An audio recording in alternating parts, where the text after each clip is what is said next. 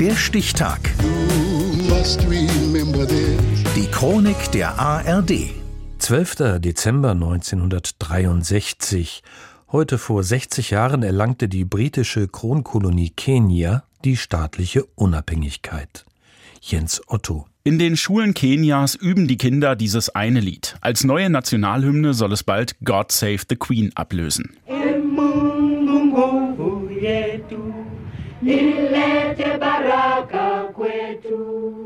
O Herr aller Dinge, segne dieses Land. Gerechtigkeit möge unser Schild sein. Lass uns leben in Einigkeit, Frieden und Freiheit.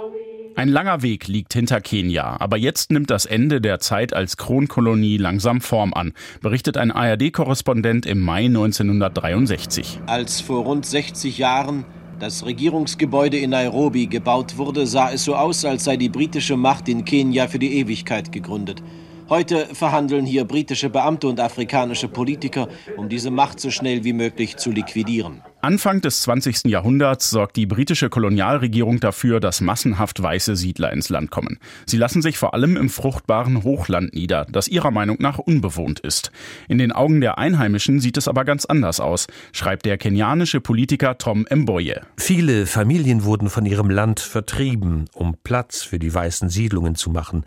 Jedes Stück Land gehörte einem Stamm, auch wenn es zu dieser Zeit vielleicht nicht genutzt wurde. Die Briten spielen verschiedene Volksgruppen und Ethnien gegeneinander aus. Verbitterung und Zorn nehmen zu. 1952 kommt es zur offenen Rebellion. Im Mau-Mau-Krieg zwischen kenianischen Aufständischen, Siedlern und dem britischen Militär sterben viele tausend Menschen. Die Kolonialherren berichten darüber, natürlich aus ihrer Sicht. Das ist Teil des Kikuyu-Reservats. Zentrum des Ärgers in Kenia. Generalmajor Hein, Leiter der Operation gegen die Terroristen, inspiziert die Männer, die die Mörder jagen und der Gerechtigkeit zuführen sollen. Die Briten schlagen den Aufstand nieder, aber auf Dauer können sie Kenia als Kolonie nicht mehr halten. 1963 ist es dann soweit. Jomo Kenyatta, Anführer der Kenya African National Union, wird am 1. Juni als Premierminister vereidigt und schwört seinem Land die Treue. Ruru. I, Jomo Kenyatta, do swear that I will be true and faithful to Kenya. Am 12. Dezember wird Kenia schließlich unabhängig und Kenyatta erster Präsident der Republik. Harambe! Harambee, alle zusammen. Damit ruft Kenyatta das Volk immer wieder zur Zusammenarbeit auf. Er hat die fast unlösbare Aufgabe, aus 40 sehr verschiedenen Volksgruppen einen Staat zu formen.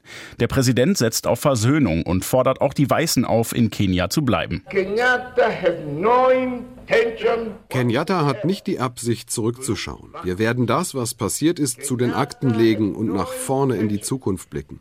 Denn wenn wir anfangen, über die Vergangenheit nachzudenken, wie viel Zeit bleibt uns, unsere Zukunft zu gestalten? Kenyatta bleibt bis zu seinem Tod 14 Jahre lang Präsident. Er etabliert ein System, in dem vor allem die Oberschicht profitiert, unten allerdings nicht viel ankommt. Heute gilt Kenia als gefestigte Demokratie, deren Entwicklung aber durch Korruption gehemmt wird. Trotz starker Wirtschaft ist die Armut groß, die soziale Spaltung tief. Die Herausforderungen bleiben auch lange nach der Unabhängigkeit. Die erlangte Kenia heute vor 60 Jahren. Der Stichtag. Die Chronik von ARD und Deutschlandfunk Kultur. Produziert von Radio Bremen.